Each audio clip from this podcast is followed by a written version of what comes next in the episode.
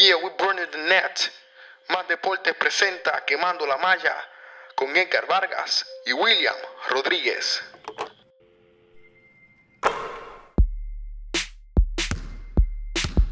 Curry, way downtown. Bang! Bang! Oh, what a shot from Curry! Gets it to LeBron for three for the win. Yes! LeBron James at the buzzer! Sigue Barea con el yoyo. Van a doblar dos contra Barea. Va de tres. ¡Eh! ¡Chale! Barea contra dos.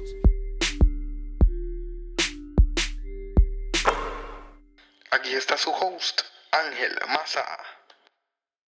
Bienvenidos a esta nueva edición de tu podcast sobre todo lo que quieres saber del baloncesto local e internacional. Quemando la malla y conmigo se encuentra nada más y nada menos que el gran William Rodríguez desde Minnesota. ¿Cómo está William? Yo estoy muy feliz, muy orgulloso de que las jugadas del colegio ganaron el torneo de Chicharrón. Usualmente cuando ganan o llegan a las finales del torneo, también llegan a las finales de la LAI. Así que ya pinta bien, pinta bien este torneo condensado del baloncesto femenino. No, seguimos, eh, William, y dieron de hablar no solamente las buenas del colegio, sino el back-to-back de los vaqueros de Bayamón en la rama masculina. Así que vamos a ver qué sucede este año. Sabemos que el año pasado Bayamón no tuvo la suerte de, de ganar, eh, ni las Juanas tuvieron la suerte de ganar el- la, final de la LAI, pero vamos a ver qué sucede este año. Puede ser que este año vuelvan las Juanas al trono y vamos a ver si la UPR de Bayamón logra las expectativas que ya llevan dos años que la gente está esperando que ese equipo llegue campeón en la LAI. Este es el año, se supone, vamos a ver qué sucede. Pero antes de eso, William, vamos entonces a comenzar con el baloncesto local y nuestro equipo, nuestro seleccionado de Puerto Rico, le gana a México y pierde contra USA. William, háblame de ese juego de México, la primera mitad del juego de USA y la segunda mitad del, del juego de, de contra USA. Bueno, fueron básicamente tres equipos diferentes. En el juego contra México fue un juego bien alegre, un juego bien diferente para nosotros, ya que pues estuvimos ganando. Y ahí se vio que el equipo de Puerto Rico cuando está adelante puede mantener una ventaja y puede mantenerse entonces en juego y puede ce- cerrar un juego. Cuando vamos a jugar contra Estados Unidos, que empezamos abajo, volvimos a, nuestro setting default de guerrilleo. Y la guerrilla fue lo que nos mató. La guerrilla terminó dándole una ventaja de 20 puntos a Estados Unidos. Después vinimos con el banco. Gary Brown jugó excepcional en los dos juegos. Gracias a Gary Brown fue que no tan solo le dimos un de pasta y queso a los mexicanos, sino que entonces nos trae a juego contra Estados Unidos. Pero, como bien dijeron los, dos- los 12 magníficos en su podcast, Gary Brown solamente podía hacer hasta cierto punto. Andújar todavía, todavía podía hacer hasta cierto punto. Son humanos. Igual que Jan Clavel, aunque él no fue bueno ofensivamente, defensivamente, hizo lo que tenía que hacer para que Puerto Rico se pegara en esa segunda mitad. Pero no fue lo suficiente. Y algo de lo cual ellos enfatizaron mucho, y yo tengo que estar muy de acuerdo con ellos, es que nosotros no tenemos la preparación física para competir contra los equipos élites que hay tanto en las Américas como si llegamos al Mundial contra los europeos y contra los africanos. O va a ser un mundial bastante difícil, inclusive van a ser unas próximas ventanas muy difíciles. Porque aunque le ganamos a México el viernes, todavía nos queda un juego contra México y nos queda un juego contra Cuba. El juego contra Cuba esperemos ganarlo, pero contra México puede ser que los juegos se pongan a la peseta. Recuerden que para la próxima ventana, para el próximo- la segunda ronda, nosotros nos llevamos nuestro récord.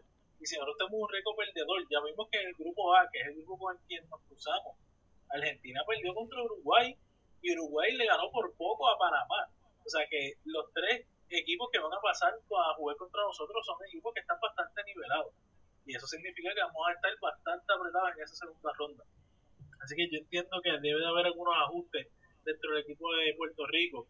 Hay muchas preguntas, en especial con la ventana de junio y de septiembre, si va a venir José Juan, si va a venir Renaldo Balkman, que yo espero que no venga, si se va a quedar Ricky Sánchez, o si van a traer entonces a Tyler Davis, qué va a suceder con el supuesto núcleo que Dicasiano dijo que iba a traer, todas estas, incógnitas nos tienen por lo menos, por lo menos a mí, me tienen bastante preocupado en qué va a ser el próximo paso de esta selección nacional. Si la meta es llegar a la segunda ronda o es verdaderamente llegar al mundial. Porque necesitamos ganarle a México, ganarle por bastante para llegar y estar en una buena posición de pasar bastante bien al grupo E. Vamos a ver qué sucede, William. Para mí es lo que tú dices, fueron tres equipos diferentes. Y la figura de Gary Brown, William, se ha convertido ya en una figura demasiado importante para este equipo simplemente por la penetración y cómo se faja en defensa. Eso sí, lo vi un poquito perdido en la primera mitad contra USA, pero el movimiento de balón de USA estaba del más allá. Ahora, cuando el lockdown uno, con, uno contra uno, Gary Brown sabe defender demasiado bien. Y en lo que tú dices, la, la penetración de Gary Brown abre y crea tantas posibilidades en la ofensiva de Puerto Rico que es lo que hace también Barea cuando está jugando con el equipo. Él crea muchas situaciones en cuestión de penetración y todo eso.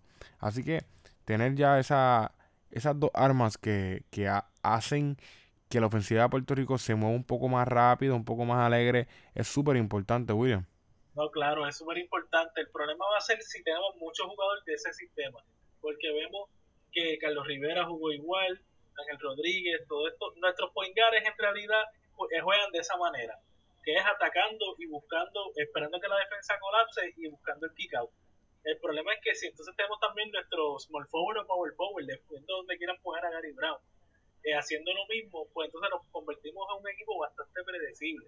Que entonces ahí es donde nuevamente empiezan las incógnitas de cuál es nuestro core y cómo vamos a movernos hacia el frente.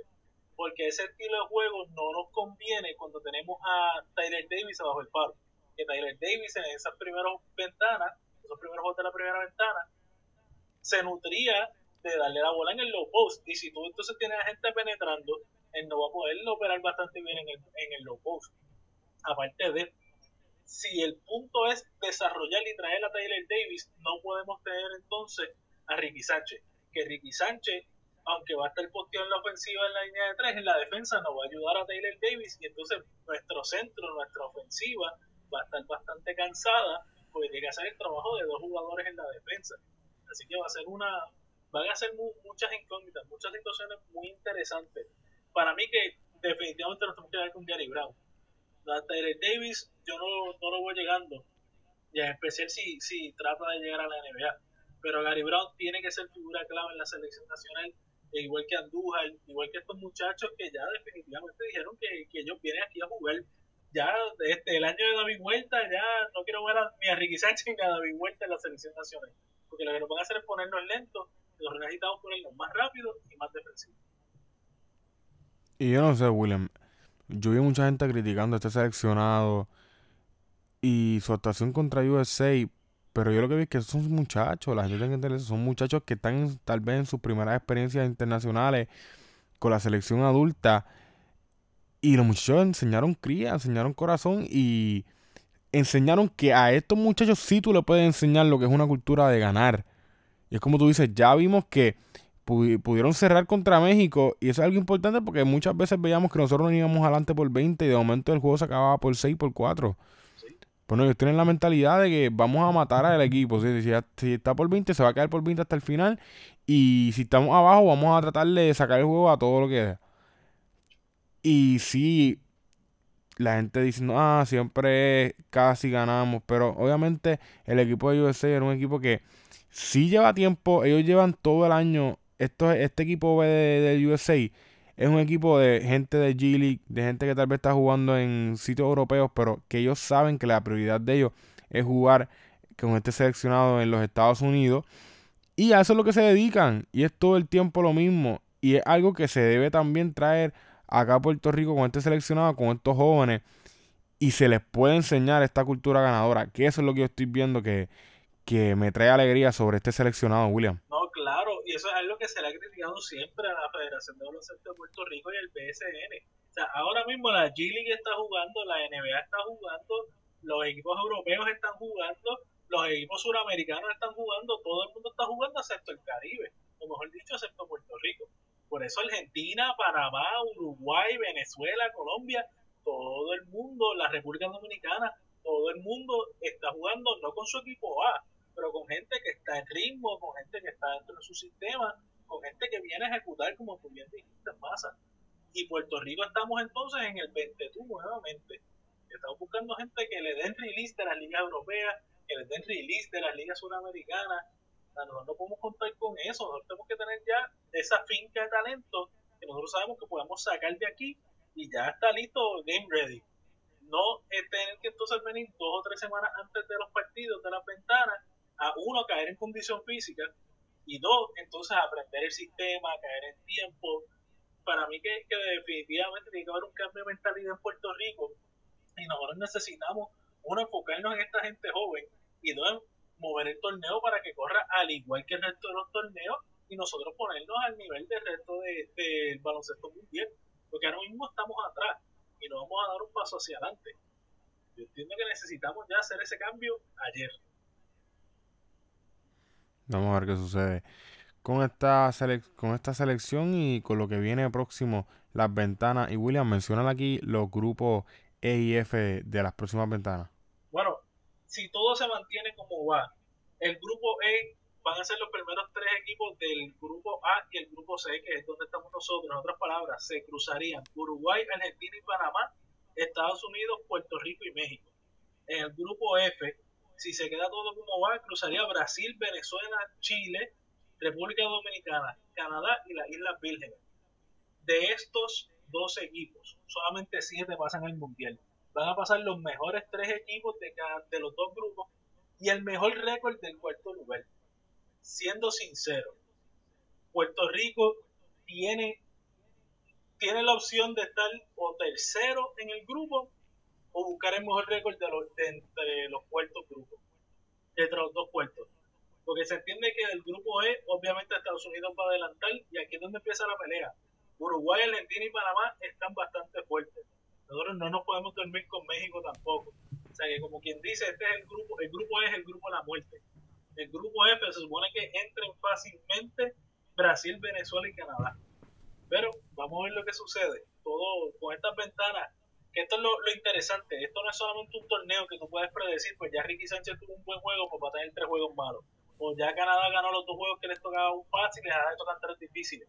Como esto es un sistema ahora nuevo donde tienen que rotar los jugadores, básicamente, estás rotando quién representa a tu equipo. Puede ser que, que varias sorpresas salgan pero definitivamente Puerto Rico está en el grupo de la muerte y el Puerto Rico tiene que jugar excelente en estos próximos tres partidos que le quedan de la ventana. Digo, estos últimos dos partidos de ventana. Ya que los récords del grupo C se corren hacia el grupo E. Así que mientras más, mientras más victorias tengamos, mientras mejor gol tengamos, mejor nuestras posibilidades de llegar al mundial. Y este seleccionado de Uruguay, William, es un seleccionado que para mí es su seleccionado A. Porque son jugadores que juegan en ligas europeas. Sabemos que Uruguay no tiene ninguna estrellita ahora mismo en la NBA. Pero juegan en estos distintos sitios europeos, también en las ligas en Latinoamérica. Y ellos sí tienen la oportunidad de representar a su país en estas ventanas. Pues ellos sí, llevan, este, ellos sí llevan su equipo a siempre, pudiésemos decir. Y por eso ahora mismo están dando el palo bien brutal, William. Bueno, le dieron el palo a Argentina, eso no estaba en el libreto de nadie. Exactamente. Que Uruguay le ganara a Argentina. Ahora mismo por goal Uruguay va número uno en el grupo A. Y con todo y eso, por poco pierden contra Panamá. Panamá, Panamá perdió por ocho solamente contra Uruguay. O sea que es un equipo que, como tú bien dices, Massa, no tiene un solo jugador así que lo que lo que se defina o que sea el caballo de ellos, entre comillas pero eso para mí es peor, por eso quiere decir que todos los jugadores que estén allí juegan un baloncesto inteligente, juegan un baloncesto en equipo, no hay ego, muy diferente a, por, ejemplo, si viene José Juan Barea a la ventana de junio, todo el mundo sabe que José Juan va a querer jarar el juego y porque es estilo de juego, o sea, es estilo de él penetrar y ser un, un point guard ofensivo. Así que para mí eso es mucho más letal, tener un equipo que juega siempre en conjunto, que sabe toda esta todas las malas mañas de uno del otro que se pueden tapar. Es como cuando estaban jugando en Argentina la era dorada. O sea, Nocioni sabía, Nocioni, Manu, Roberto, Luis Escola, todos ellos se, se tapaban y se combinaban. y sería era mucho más letal que jugar contra un equipo de muchas estrellas. No seguimos. Este equipo de Uruguay bien interesante. Vamos a ver qué hacen en estas próximas ventanas también. Como sabemos, Puerto Rico se supone que se enfrenta a ellos en el grupo E, así que vamos a ver qué sucede. Y terminamos con las ventanas y arrancamos con la NBA. Kawhi Leonard puede que regrese en marzo, William. Después que supuestamente se le ha dicho que tal vez no regresaba en toda la temporada. Ahora el chico dice que quiere volver, William. Esto es una disputa que yo nunca me imaginé que iba a suceder en San Antonio. Kawhi se lesiona, él, lo primero que dice es que el equipo no trató bien su lesión, o sea, los médicos no lo atendieron debidamente, él pide una segunda opinión, la segunda opinión le dice, mira, no, te trataron bien, y de repente viene el ultimátum de Greg Popovich, porque para mí que Jalen Rose lo dijo y dio en el clavo. Greg Popovich lo que dijo fue, a mí me sorprendería si él llega a, y juega en esta temporada, ya que lo que quedan son 20 juegos, y yo me tengo que preparar para los playoffs. En otras palabras, o llega ahora o te voy a sentar en los playoffs porque realmente necesito enfocarme con los caballos que tengo y con la gente que yo tengo. Y el que piense que no es, que es insustituible en San Antonio, definitivamente no sabe lo que está diciendo. Porque San Antonio todavía está tercero en el oeste, todavía está dando mucho de qué hablar sin Kawhi Leonard. Así que yo creo que ellos pueden hacer los ajustes y no lo necesitan a él para jugar bastante bien en los playoffs. Kawhi yo creo que cogió el mensaje y entendió y dijo, está bien, voy a poder a trabajar. Se espera que él entre a juego la semana que viene, si no de arriba más tardar, para que él entonces pueda entrar en shape para los playoffs y saber cuál va a ser su rol. Si todavía va a ser el titular o si va a venir del banco en un rol estilo Manu Ginobili. Vamos a ver si esta discusión entre esta discusión callada, porque una no se está saliendo, no se está, ¿cómo te digo? No hay quotes de peleas todavía. Esto simplemente es lo que se está escuchando en el backstage, lo que está saliendo en el, en el media. Pero vamos a ver qué giro toma ahora que Kawhi Leonard dice que va a volver y cómo San Antonio Spurs empieza a caer en ritmo de que a los primeros. Sabemos que San Antonio Spurs empieza a descansar sus jugadores, Vamos a ver cómo Greg Popovich también brega con los minutos de Kawhi Leonard. Porque si está tan lesionado como él dice, hay que, tiene que tener empezar con restricciones de minutos también. Y para mí es un hueco bien grande, William, que esto le hace a Greg Popovich en la rotación simplemente porque si él quiere descansar a sus jugadores y tienes a uno de los jugadores jóvenes tuyos que puede tener muchos minutos en la cancha y no lo tiene, ¿cómo entonces vas a poder darle minutos de descanso a tus veteranos? ¿Entiendes? So, es, bien importante que él llegue en este momento o es como él dice, o llegas ahora o no llegas, porque yo estoy tratando de hacer todo lo posible por llegar a los playoffs saludables con todos mis veteranos y con todos los chamacos que tenemos ahora mismo que como sabemos están dando de qué hablar, William. Claro, pero para eso firmaron a Rudy Gay. Yo entiendo que Rudy Gay puede ser ese jugador que le dé descanso a, a Kyle Anderson, que le dé descanso al mismo Manuel Ginobili, que le descansa a par de gente para que entonces volver a bajarle los minutos cuando empiecen los playoffs. Pero vamos a ver, vamos a ver lo que sucede. Yo entiendo que, que San Antonio puede hacer los ajustes y que, que aunque llegue mañana mismo a jugar, debería de jugar un rol estilo Ginobili, que él venga del banco, tenga unos 20, 25 minutos, como tú bien dices, más hay que tener que, en consideración la lesión, pero también tener en consideración de que si va a venir, que venga a dar los mejores 25 minutos de su vida. No seguimos. Y uno que no está teniendo la suerte de Kawhi Leonard, no se está. Es que cayó y cayó feo, William. Jimmy Butler se lastima su menisco fuera de 4 a 6 semanas. En camino a los playoffs, un equipo de los Young Wolves que, como tú dices, ya se supone que no sean los Baby Wolves, ahora tienen que ser ya los Team Wolves de verdad.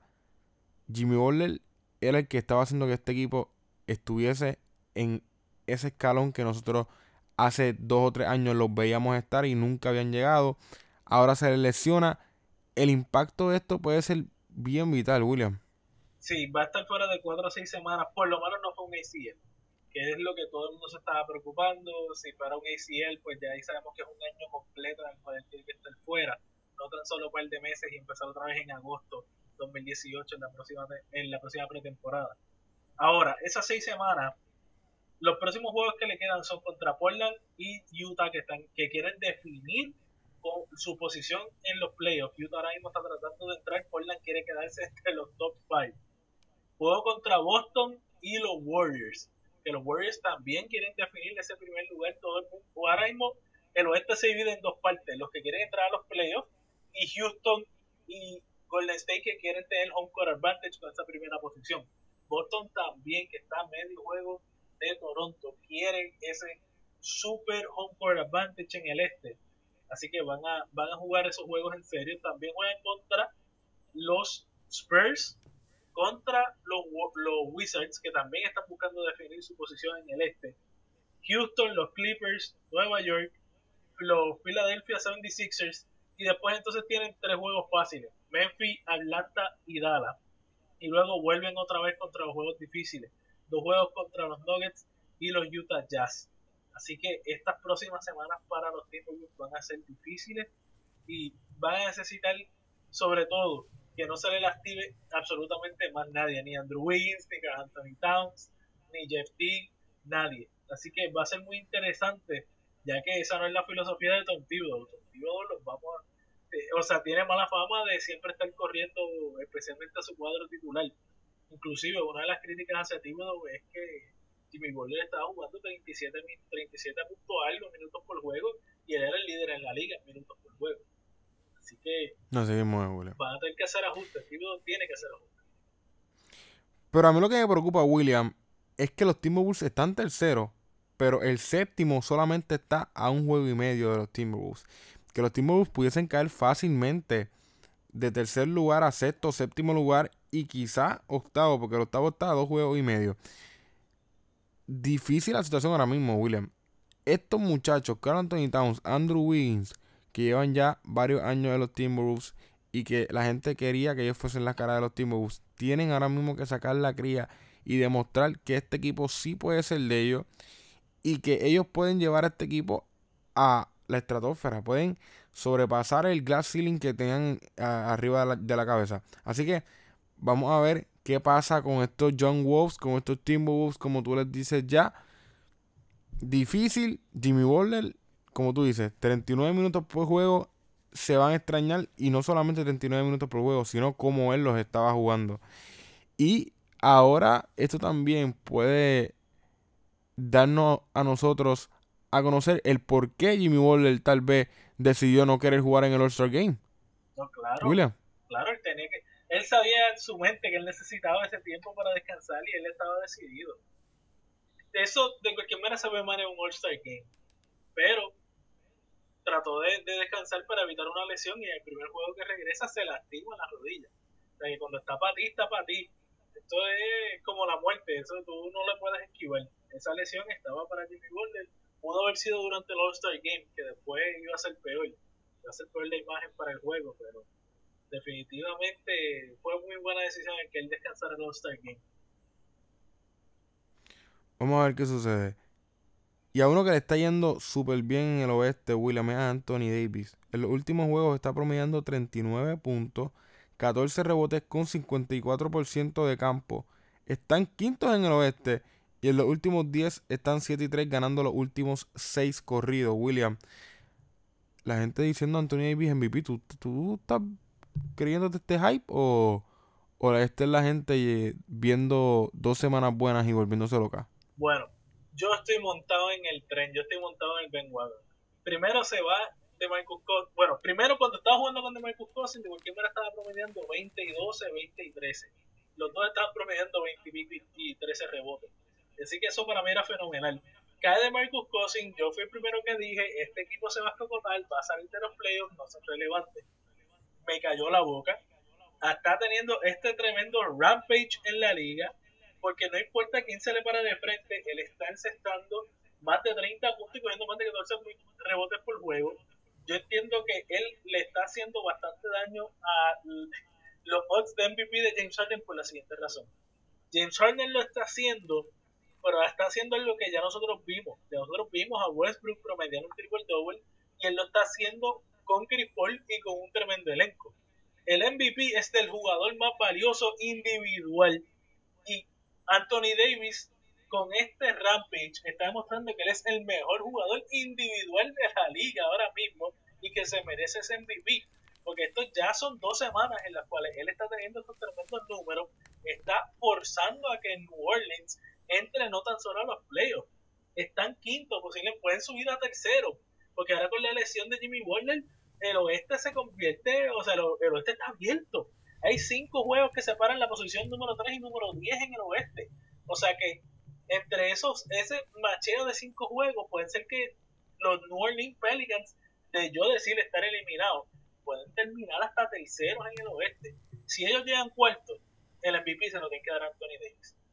Porque de verdad está haciendo cosas, eso sí es algo histórico y eso sí es algo que no se había visto antes. Que se una superestrella pierda a otra superestrella y después tenga números como estos, promediar casi 40 puntos por juego y 14 rebotes. Eso es increíble, nadie, nadie en la historia de la NBA lo había hecho. Wow, William, ¿en serio tú estás creyendo de todo esto? Yo, yo estoy ahí, yo soy, yo soy el líder del bandwagon, por encima de los triple wow. double de James. O le gana a Brooklyn, double overtime. Le gana a Detroit, que Detroit está jugando ahora mismo el baloncesto más malo en toda la temporada. Le gana a Los Ángeles Lakers sin Lonzo Ball. Le ganan a Miami en overtime. Ganan a Milwaukee en overtime. Le ganan a Phoenix. Y pues, le ganaron a San Antonio muy bien. Le ganaron a San Antonio, lo estaba haciendo bien. Pero yo no, yo no me creo este hype, William. Son dos semanas. Ten, y tú le vas a dar el MVP por dos semanas. Se las doy, ¿En serio, William? yo se las doy. Cuando tú tienes a un James Harden que se ha quedado con la liga desde el principio de la temporada. Bueno, porque ¿En serio, realmente William? nadie más estaba haciendo nada en la liga, pero ahora tú tienes a un Anthony Davis que lo está poniendo, está poniendo a la gente a dudar. O sea, eh, recuerda que, que es un, un premio individual. Y James Harden Nadie hizo va a dudar, ¿sabes por qué, William? ¿Sabes por qué nadie va a dudar? Porque tan pronto llegan a los playoffs no van a ganar ni un solo juego. En ninguna serie. Como siempre le pasa a Anthony Davis. ¿Tú crees? Eso es lo que va a pasar. O no entra o no gana ningún juego. Este año va a pasar exactamente lo mismo, William.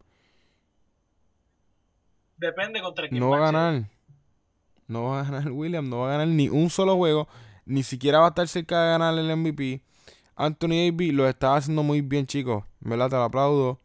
Seis juegos corridos contra equipos mediocres. Y contra un equipo de San Antonio que ahora mismo está en disputa con su mejor jugador. Y nada, sigue metiendo mano.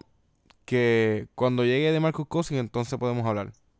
Bueno, le ganó a San Antonio, Sobre San éxito. Antonio le ganó a Cleveland. Y no es tan solo, no es tan solo el número que está poniendo ahora. Él durante toda la temporada estaba promediando 20 y pico y 14 rebotes y 12 rebotes. 23, 23 y 12. 23 y 12 con DeMarcus Cousins con él, o sea, eh, eh, Sí, que de Marcus Cousins promediaba 25 y 14.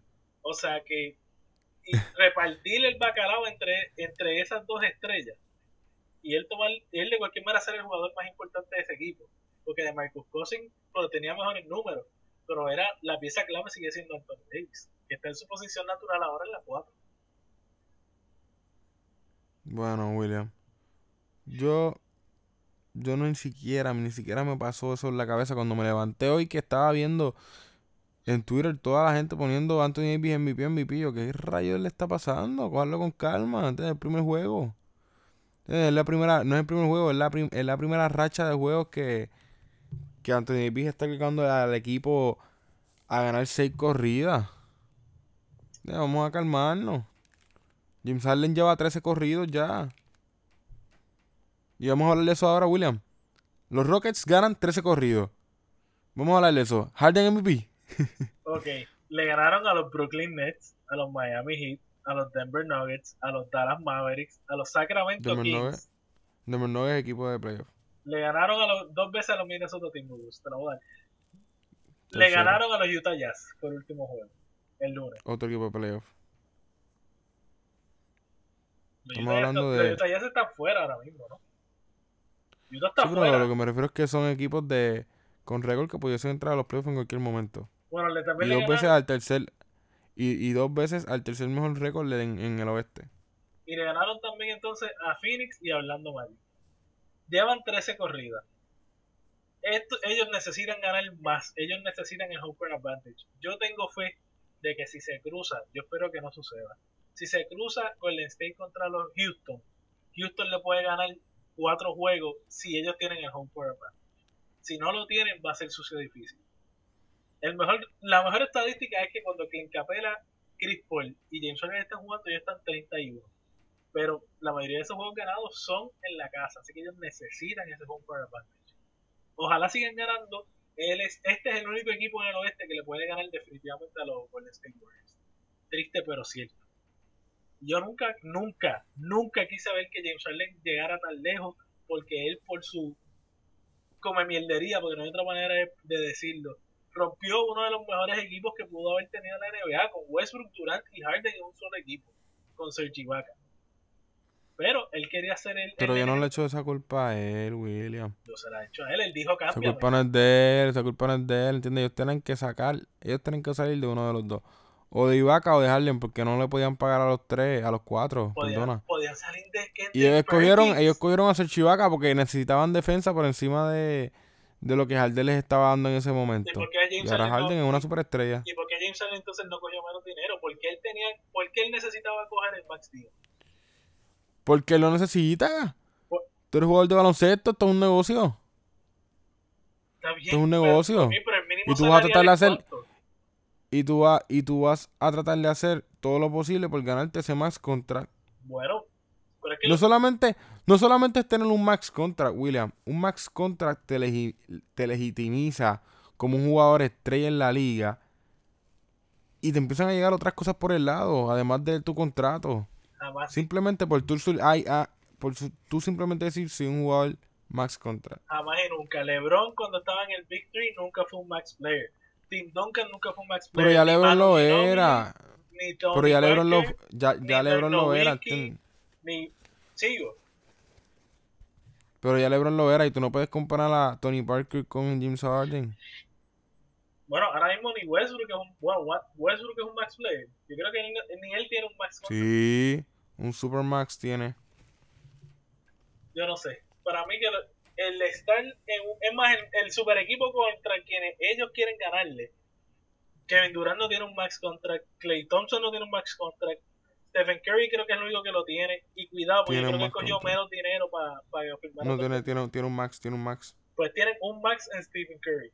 Andre Iguadala no, o sea, él lo tienen por Pero ya, ya Kevin Durant ha sido max contract, ya Clay Thompson cogió la mayor cantidad de dinero que le podían dar en el momento cuando firmó, ¿entiendes? So sí, ellos, ellos, ellos hicieron su dinero. Tú no tienes que ser más contract toda tu vida, es simplemente tú tener en algún momento de tu carrera ser max contract. Después de que tú seas, de que tú tengas tu primer contrato max, después de eso olvídate, te van a seguir llegando cosas por el lado, William, te lo estoy diciendo. A James Harden no hizo nada más que firmar el max contract, vamos a sacarle unas tenis Adidas, unas tenis para él solito. Un signature shoe. Y de ahí seguimos para ahí para adelante. The Beard. No me convence, no me convence. Y por culpa de eso es que ahora mismo tenemos los Golden State Warriors. Si no, Oklahoma ya tuviera un campeonato. Bueno. Pero qué bueno que han ganado 13. ne- Para mí necesitan ganar más. Y para mí ellos, o por necesidad, necesitan, para que no ganen, gol- para que no sea otra final de Golden State versus Cleveland, ellos necesitan court advantage. Y nunca pensé decir esto, pero le voy a ayudar. Vamos a ver qué sucede, William. El hate contra Golden State te hace hasta amar equipos que no amas. Exacto. Bueno. Bueno, Adam Silver dice no al tanking. Envía un memo molesto por todas las declaraciones que han salido últimamente y dice que es inaceptable que se habla de y si escuchan cualquier comentario que tenga que ver con tanking van a investigar y los van a castigar con el mayor peso que tenga la NBA en ese momento que dar. La multa más asquerosa, ya sabemos, varias cosas que ellos pueden hacer. Ahora, William, ¿piensas que esto del tanking, mientras duró, porque sabemos que ahora con esto del lottery, pues va a cambiar, pero mientras duró, ¿piensas que fue bueno para la liga, que fue malo para la liga? Bueno, Dígame. Pa- para mí los comentarios de Dan Silver son bien interesantes, pues lo primero que yo pensé fue cómo él va a determinar que un equipo está tanqueando. ¿Cómo tú vas a determinar que, o sea, que el mejor jugador no jugó juego o qué ellos están haciendo? O sea, para mí fue, fue un comentario ridículo. Mientras duró desde, la, desde que se inventó el lottery system en los 80 hasta ahora. Fue una muy buena estrategia. O sea, mira, mira los resultados de Cleveland. Cleveland tuvo tanqueando eh, a LeBron James, a Kyrie Irving, a Super Anthony Bennett y a Andrew Wiggins. Todos picks número uno por tanquear.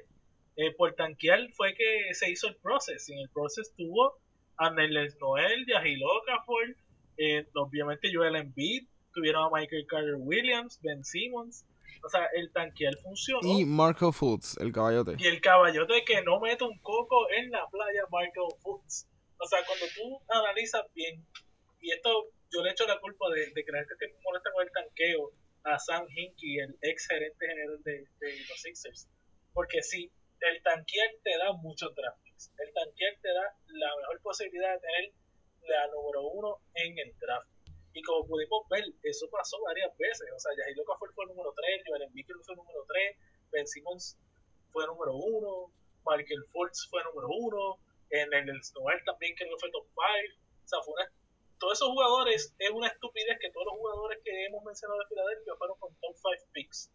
Y ellos tuvieron 6, 7 años con menos, yo creo que ellos tenían el, peor récord en la historia de la NBA, que ganaron creo, menos de 10 juegos en una temporada. Fue algo ridículo. Para mí que, que funcionó, pero no al grado que todo el mundo esperaba. Porque obviamente ahora mismo Filadelfia, de todos esos jugadores, lo que le queda es Ben Simmons, Joel Embiid, y ya. Y Michael Fultz, si es que algún día regresa. Este, a Cleveland lo que le queda es LeBron y ya, porque Anthony Bennett no funcionó y es el, el boss más grande de la historia de la NBA. Kyrie Irving se fue y pues Andrew Wings fue por Kevin Love. Así que yo entiendo que, que fue es que es una estrategia que tiene muchos flaws y es que tú cuando vas a draftear no solamente lo que dicen las estadísticas, es el talento que tiene el jugador, es lo personal, es si se adapta a la NBA para mí que era un, sistema bastante bueno el hecho de que si tú quieres ser el peor equipo y quieres tanquear, pues el que sales perdiendo eres tú, porque hay una gran posibilidad de que por el draft tú vayas a fallar y no vayas a escoger al jugador que te vaya a cambiar la franquicia. Y vas a seguir perdiendo y, los fanáticos a lo largo la puerta no van a estar, no van a ser muy felices contigo. Mira lo que pasó con Sacramento hace unos años, que por estar tanqueando tanto, por poco pierden la franquicia y regresaban los Kings o se iban los Kings a Seattle o se iban a algún otro lugar. Así que para mí, para mí fue mal. Para mí que, que el tanquear traía sus problemas, a lo mejor a veces funcionaba, pero era un, era un sistema perfecto, era un sistema bueno. Para mí el tanking simplemente es malo para la liga, William. Es malo para la liga porque como tú mismo dices, los fanáticos se dan cuenta. Los fanáticos no son estúpidos. Claro. Los fanáticos saben cuando un equipo está tratando de tanquear y y no van a los juegos. Entonces los juegos no la gente tampoco los quiere ver. Ya tú tienes entonces menos equipos que puedes televisar nacionalmente. Ya, ya la liga pues, pues está en un proceso de, como, como estábamos hablando la vez pasada, globalizar la liga. Pero hay equipos que no, no han trascendido simplemente ser un equipo de, de ciudad. Y muchos de ellos son por eso mismo del tanking, William. Y la realidad es que el tanking no funcionó. Yo digo que no puede ser que dos o tres casos sí, pero no funcionó. Este equipo tanqueaba para coger eh, draft picks, los cogía, le salían malos. ¿Y qué pasa? Los veteranos no quieren firmar en tu equipo tampoco porque saben lo que tú estás haciendo y saben que tú vas a tener que desarrollar este jugador varios años. So, yo no voy a querer firmar contigo para ver entonces cómo ese muchacho va a salir sin yo tener ninguna ningún tipo de seguridad. Algo bien difícil y pues a mí nunca me gustó, nunca me gustó eso del tanking. Espero que con esto del, del lottery ahora se radique y que también hace que la NBA hizo una, una liga más competitiva el no tener equipos tanqueando porque sabemos que ya entonces van a estar jugando para tratar de llegar a los playoffs, para tratar tal vez de tener más revenue en la cancha, para tratar de hacer el dinero que uno hace en los playoffs en la cancha son muchas cosas, muchos factores que ahora pueden hacer que la liga se, se vuelva un poquito más divertida, William. No, claro. Y si lo primero que tienen que eliminar es que el luxury tax sea para pagarle a los equipos que no entren a los playoffs. O sea, que el tax sea para la liga, que el tax sea para pagar este NBA Cares, pagar el arbitraje, pagar no pagarle a, a los Phoenix Suns que no entraban a los playoffs por la vez número 800 en lo que va de, de década. Y ahora ellos tienen ahora ellos tienen mejor payroll o tienen mejor mejor situación económica a pesar de que tienen un equipo malísimo. Y para mí dentro de todo esa era la, la magia del tanqueo. O sea, tú no, el tanquear no era la solución, el tanquear era parte de la solución. Y si tú querías tener un equipo malo, pues está bien, chávate, pero quien se echaba a la larga y a la corta era el equipo. Y eso para mí, o sea, crea, creaba focos o diferentes focos para que los jugadores se fueran. O sea, nadie quería ir a Phoenix, sí, nadie quería ir a Philadelphia, ok, pues entonces se iban a montar los equipos.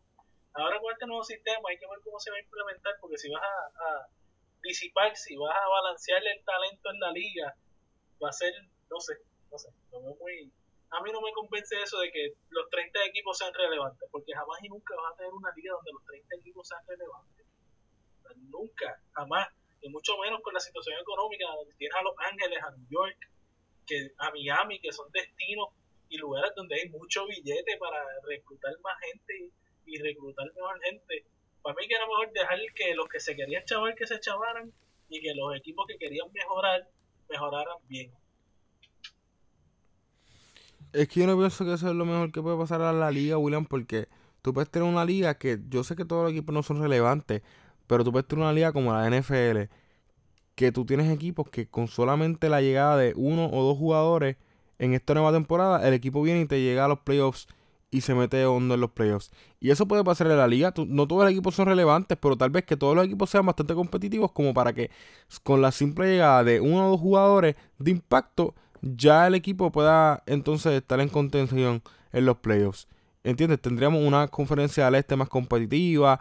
Para mí sería algo que, que crearía una liga, una liga más impredecible y una liga más divertida a lo mejor, pero personas como LeBron James no van a querer que eso suceda porque entonces no llegan a finales. Así que va a haber mucho push.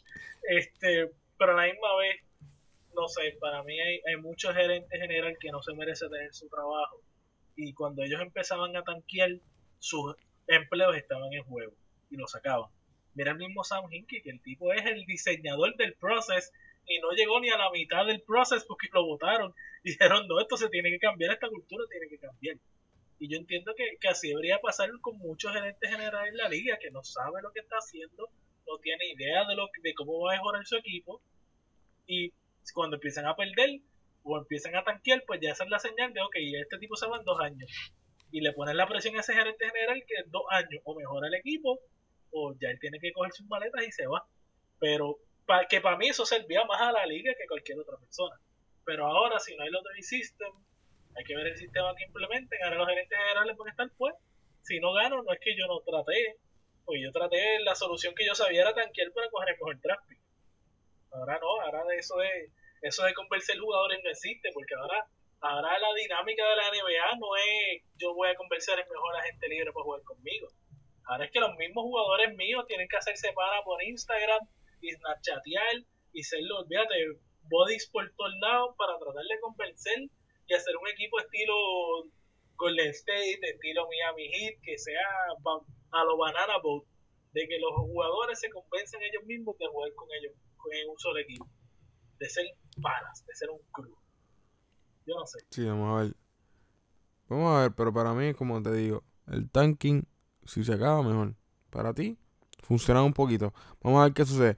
Ahora, lo que no funciona para la liga, al parecer, todas las personas en Twitter están pensando a sí mismos es que esa Pachulia es un jugador sucio y todos están molestos por lo que pasó en la jugada en que le cayó encima de las piernas a Russell Westbrook. William, avanza y tira tu rant. No, no voy a tirar un rant, simplemente yo entiendo que Adam Silver tiene que saber. Tiene dos opciones. O suspendes a Sasa Pachulia o prepárate para un motín cuando el tipo le haga eso a alguien en los playoffs. Va a hacerlo, o sea, si se llegan a cruzar Oklahoma y Golden State y Zazapachulia se vuelve a tirar esa loquera con Westbrook, Westbrook se le va a agarrar del cuello. Porque él le llega a haber caído mal en la rodilla, le llega a haber caído mal en la pierna y se lastimaba Westbrook ahora mismo. Salía Andrés Robertson que está cogiendo y le caía encima. Para mí que, que a, a Zazapachulia o hay que suspenderlo Adam Silver tiene que prepararse para un motín de verdad. Pero William, todo el mundo yo escucho que que dice, ah, esta liga no, no es igual de física que antes, extraño extraño el baloncesto de los 90, de los 80, cuando la, la gente en verdad chocaba. Yo escucho eso mucho. ¿Tú no escuchas eso mucho? Sí, sí, yo Cuando soy- la gente en verdad chocaba, cuando cuando los palos eran duros de verdad, no, no todo era flagrant. Claro, cuando- Barkley y, y toda esta gente fuerte. Claro, Ben Wallace, Wallace. Reggie Wallace en los 2000, Ben Wallace. Y, y los Bad Boys de los Pistons ahora son legendarios. Ahora es una una, un- una franquicia, fue, fue un momento legendario en la franquicia de los Pistons. Que hicieron un 30 for 30, by the way, Tremendo 30 for 30. sobre los Bad Boys. Y daban y daban los palos más sucios que tú puedas ver en la vida. Sí. Pero ahora todo el mundo se queja. Ahora todo el mundo se queja, William. Sobre lo que está haciendo Chaza. Todo el mundo dice que extrañan la liga de los 80, extrañan la liga de los 90, y era cuando se jugaba físico, ahí era cuando la gente en verdad chocaba con los otros. Pero ahora se quejan cuando Sasa Pachulia hace eso de vez en cuando. Ustedes no quieren una, una liga física. Ustedes no extrañaban el baloncesto de los 80. Pero es que Sasa no hace eso. Sasa se. Ok. O sea, la jugada donde todo el mundo está endiablado es que Westbrook está en el piso, Nick Young está en el piso, y Sasa Pachulia parece que dijo ¡Sandwich! Y se tiró encima de Nick Young, que es su compañero de equipo, y encima de Russell Westbrook, por ninguna razón aparente. Por- o sea, al menos que el Espíritu Santo lo haya pu- empujado. Sasa no tenía razón, ni momentum, ni nada para, ti- para caer encima de Y, es, jugadores. y, eso, y eso mismo sucedía en el baloncesto que todo el mundo aquí ama, supuestamente. Eso era lo que sucedía. Los palos eran maliciosos. Sí, pero eran los palos cuando Eso pasaba. Christian Leitner. Christian Leitner, el jugador más polarizador en la historia del college basketball. Sí, Que también le hicieron un 30 for 30. ese no me gustó. Era lo Ese mismo, William. Era lo mismo. Sí y no, porque con Bill con Dennis Rodman, con Isaiah Thomas, los palos eran duros, pues los palos eran a los jugadores fuertes. O sea, los palos eran porque me No, ellos, no, es que no. que no. No. No, ellos, ellos le daban a los jugadores en el piso, ellos le daban a los jugadores mientras le pasaban por el lado y le metían un bambinazo si el árbitro no estaba viendo. Sí, ¿Entiendes? pero Ellos no- eran jugadores sucios. sí, pero no era Ellos agarraban, ellos, ellos entre, entre, entre tres, tú brincabas y te caían encima que te daban uno por las piernas y otro por la cabeza y dabas una vuelta y caías en el piso. Y a ellos no les importaba si te ibas a lesionar o no. Claro, ¿Entiendes? Esos son los que- enforcers. Esos son los enforcers de la liga. Siempre hay y siempre tiene que haber alguno. Sí, pero, pero yo te aseguro que ¿Y quién lo tiene? ¿Quién lo tiene? El equipo campeón. pero El equipo campeón lo tiene. yo te aseguro que, el- que ellos, por más sucio que jugaban, y esto a mí, ellos mismos lo dijeron en 30 for 30, ellos te daban duro, pero ellos no buscaban lastimarte para que tú no volvieras a jugar otra vez en tu vida. Ellos no buscaban lastimarte para que para rajarte la cabeza y que tú sangraras. Jugaban rudo. pues. Y exactamente. Y Pero eso es exactamente Sasa- lo que hizo César Pachulia. Es lo No, mismo. Sasa está haciendo todo lo contrario. Ok, primero con lo de Kawhi, eso se Lo sabe. lastimó. Lo lastimó. Lo- sí, lo lastimó ahora mismo. Él se, todavía se está Él no lastimó a Westbrook. Él no, lasti- él no lastimó a Westbrook en ningún momento. Westbrook no, a Kawhi sí. A Kawhi, él lleva, Kawhi lleva básicamente un año sin jugar básquetbol por culpa de Sasa Pachulia. A Westbrook no, lo No, lastimó de no. milagro, porque primero le cayó encima a Nick No. Young y hasta Nick Young estaba molesto con Sasa porque Sasa se tiró. O sea, cuando fue como dijo Steven Jackson, tú tienes dos jugadas en las cuales te están diciendo dirty, está bien. A lo mejor es que tú eres bruto y torpe. Pero cuando tú tienes cinco o seis jugadas por temporada, donde tú maliciosamente te tiras encima de Que la gente, Steven Jackson.